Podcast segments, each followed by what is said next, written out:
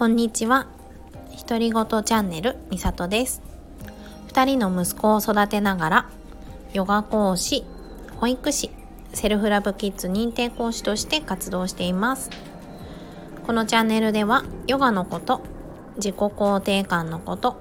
子育てのこと日常で気づいたことをゆるーくお話ししていきます。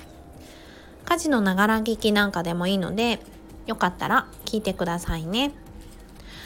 はいこんにちは12月に入りましたねそう先週収録しようかなって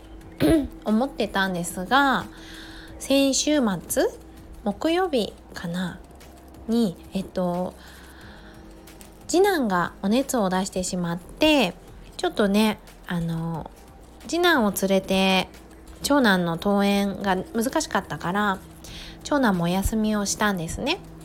なのでちょっとねあの一足早い週末っていう感じで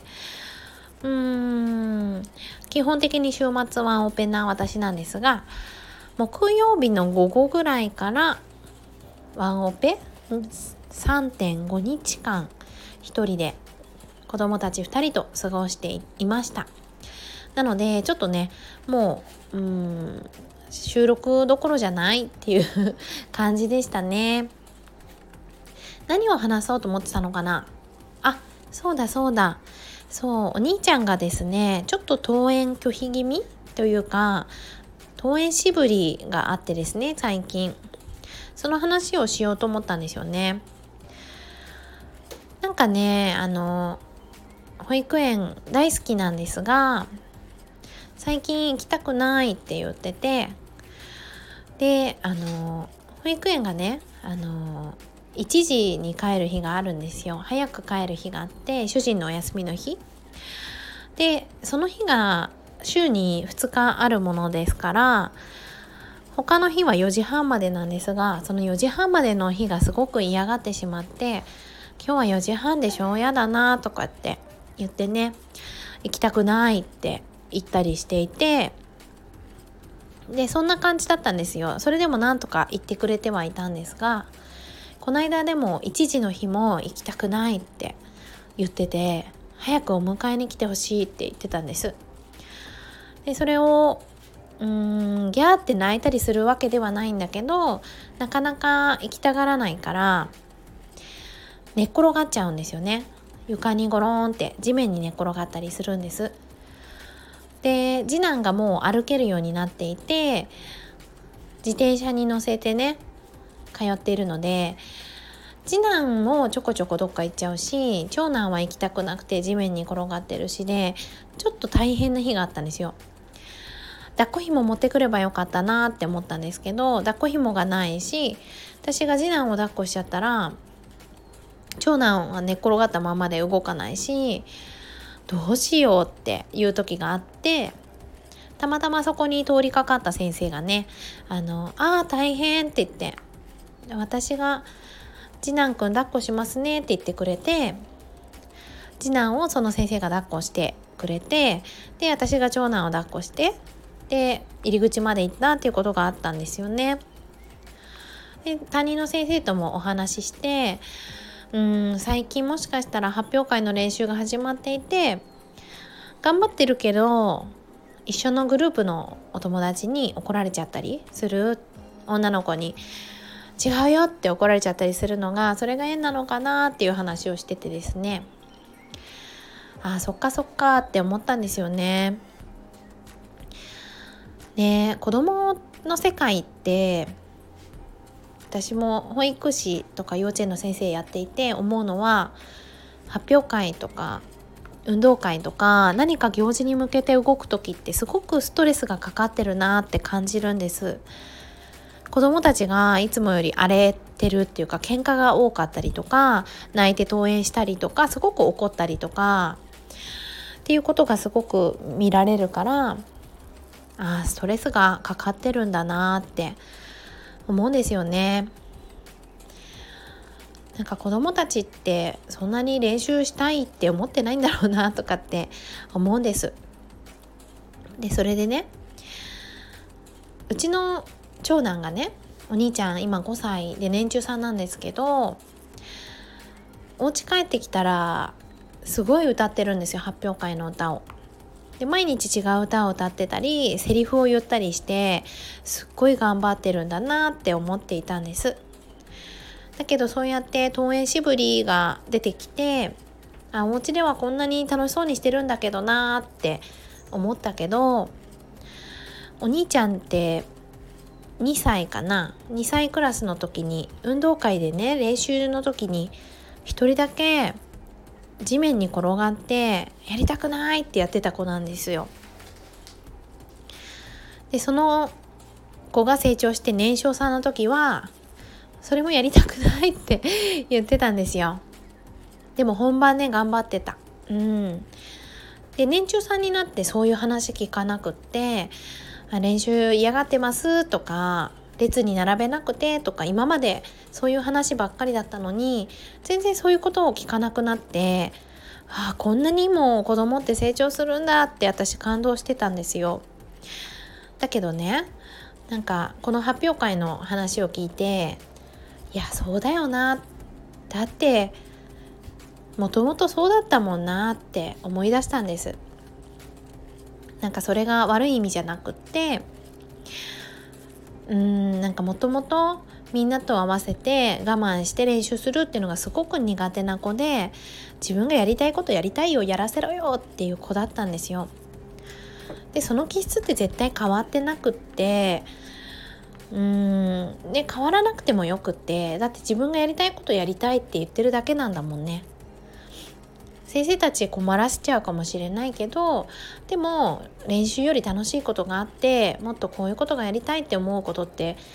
悪いことじゃないからそれでいいんだよなって思うんです。だけどみんなで作り上げる楽しさとかみんなで練習して一生懸命頑張ったからこそお母さんやお父さんに見てもらう喜びっていうのがあるしそれを感じることができたうん年中さんの運動会だったと思うんですよね運動会は。だけどねそうやってもともとの気質があって後からねそうやってみんなで作り上げる楽しさっていうのも味わっていってでこの発表会頑張ってるけど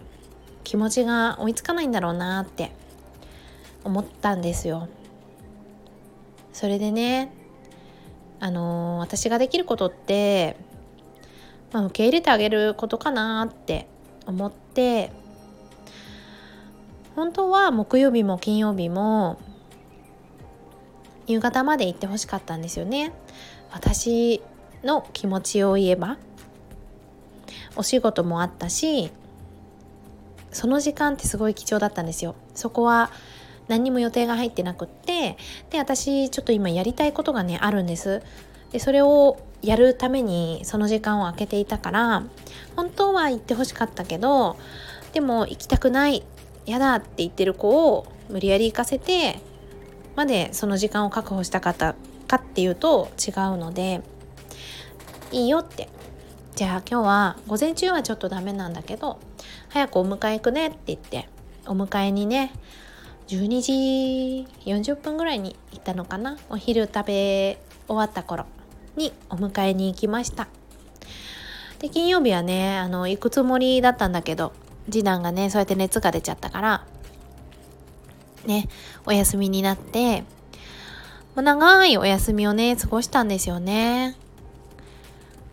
で次男の熱はなんかね意外にケロッと治って土日も普通にちょっと鼻が出てるけどぐらいだったので公園に行ったりとかもできて楽しくね過ごしました。そしたら今日は行くよって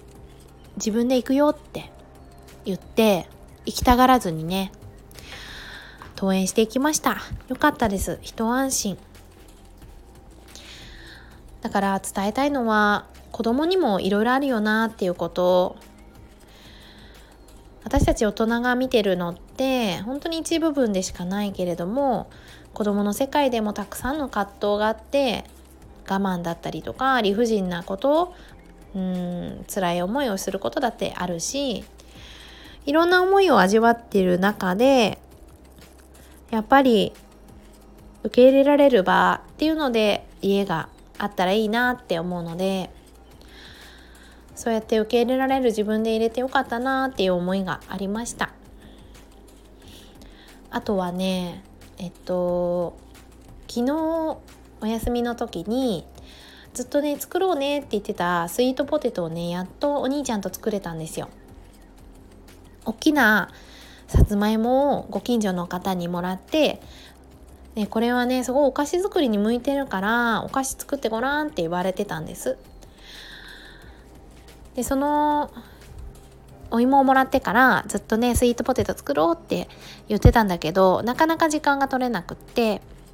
やっとね昨日時間が取れたからスイートポテト作ったり麹がなくなっちゃったから塩麹と醤油麹をねお兄ちゃんと一緒に仕込んだりとかして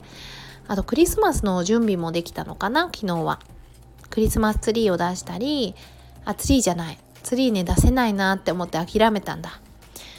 ね次男がガシャガシャってやっちゃうから。今年は諦めてアドベントカレンダーとリースを出しました。でそれもできたしクリスマスの絵を描いたりサンタさんにお手紙を書いたりとかってしててめちゃくちゃ楽しかったんですよね。昨日。だから思ったのは私も新しい気づきでめちゃくちゃ大変なんですよ。子供と作るって。汚れるし洗い物も増えるしやらなきゃいいじゃないですか。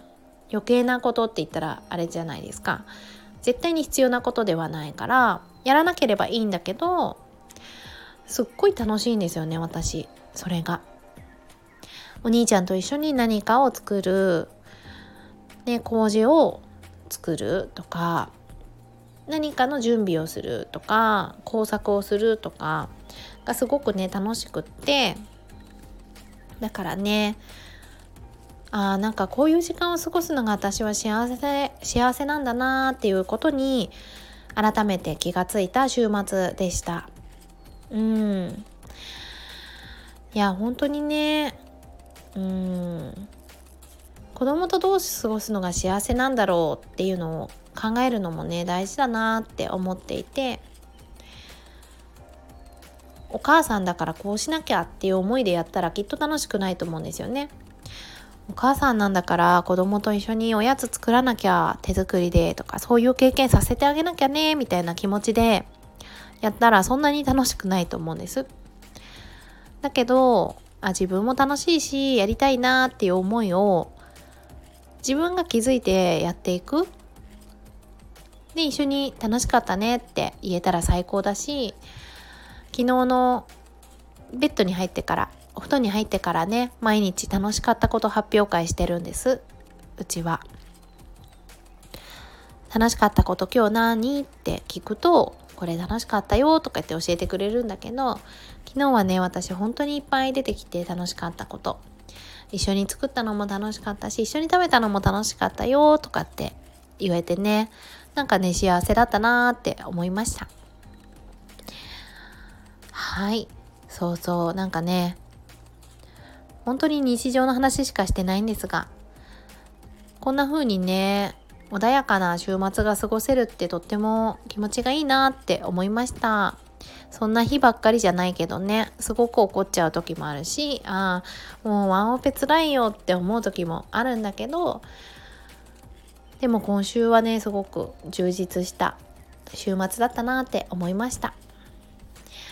はいじゃあねまた1週間が始まりましたね。